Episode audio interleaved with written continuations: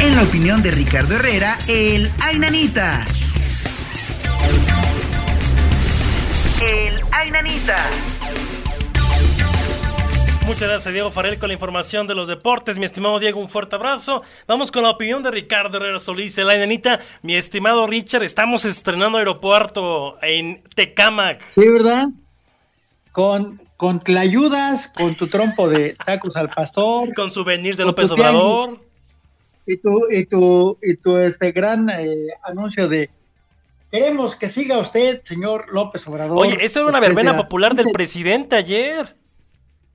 Ah, es, es una escenografía de lo más triste que te puedas imaginar. Hemos he estado escuchando grabaciones de personas que viajaron en esos vuelos, de, tanto en el de Airbus y en el de Volaris que llegaron y que dicen, esto es, no había agua en los baños, no hay electricidad, las conexiones para internet no hay, no hay, este... No había lugares para comer espérame, no hay papel de baño en los sanitarios, que había una tienda donde te vendían los rollos de papel de baño. Eso es de veras inaudito, es una verdadera burla.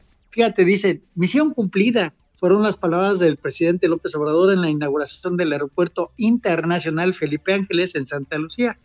Dicen que hubo en su primer día de actividades 20 vuelos, lo cual en un principio siempre se habían dicho que eran ocho vuelos diarios, pero como sabemos que mentir es una costumbre en el gobierno, pues ni hablar.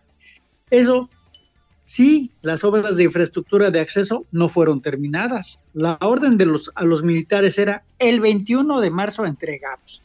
Como se vio en el acto de inauguración, no había tiendas comerciales de duty free las que siempre hay en todos los aeropuertos, como en otros aeropuertos internacionales. Hay muchas deficiencias, las cuales se irá arreglando con el tiempo, pero yo creo que será a largo plazo.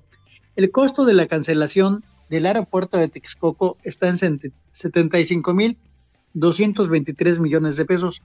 Ahora, el costo total del aeropuerto de Santa Lucía fue de 116 mil millones de pesos. En el 2021 se habían ya gastado 104.531 millones y en el 2022 11.450 millones de pesos. Vimos una vendedora de tlayudas ambulante, algunos otros vendedores de curiosidades y demás artículos pro AMLO. ¿Quién los dejó pasar? ¿Dónde está la Guardia Nacional? ¿Los retenes? Las líneas aéreas extranjeras no han dicho que operarán en este aeródromo. No, porque simple y sencillamente hay dos organismos que es el MITRE y el AITA, que son internacionales y que tienen considerado el aeropuerto de Santa Lucía como no operable, que no tienen seguridad, no hay los seguros, no te respetarían, eh, no te pagarían ningún seguro en ese aeropuerto, etcétera. Eso por una parte. Ahora, faltó un mayor señalamiento en las vialidades que supuestamente van directo a Santa Lucía, pura improvisación debemos ver su funcionalidad. El transporte para llegar y salir es un verdadero vía crucis. Los taxis te cobran de 1.500 y si hay mucho tránsito vehicular puede subir hasta 1.800 pesos. Otro aspecto son los bloqueos, o por ejemplo el de ahora en donde los del transporte federal bloquearon Indios Verdes y la México Pachuca y de qué forma si tú tienes que salir hacia el aeropuerto de Santa Lucía y vives en el Distrito Federal, puede que vivas en la zona norte, pero para que llegues y de repente hay un bloqueo, pierdes tu vuelo, tienes que pagar el taxi, o sea, es un verdadero desastre ante esa situación. A todos los invitados, ¿sabes cómo los llevaron? En, en un vuelo del aeropuerto internacional Benito Juárez al de Santa Lucía, los llevaron en avión y los regresaron igual. Así es que ellos no tuvieron que ver. A los cientos de acarreados decían que los muchos de los de los que estaban ahí echándole porras al ciudadano eran militares con sus familias. Entonces, ¿esto qué quiere decir? Pues que desafortunadamente hubo acarreados de Toluca, hubo acarreados de dónde más, pues de Catepec, de Coacalco, de los municipios de ahí de la zona del Valle de México. Esto es por eso, digo, A ver, Ricardo, pero no se pre y, lo comentaba hace un momento ahorita con, con Francisco Vargas, no prejuzga, y lo digo con mucho respeto porque obviamente el tema es escuchar todas las opiniones, pero no se está prejuzgando antes de tiempo, dándole espacio a que el, aeropuerto tome forma, se lleve el tiempo necesario. Eh, vamos, la oposición ha hecho proyectos y han quedado ahí. Me viene uno a la mente ahorita en su momento Enrique Peña cuando entrega este mentado auditorio de Metropolitano de Tecamac y funcionó ni siquiera un mes.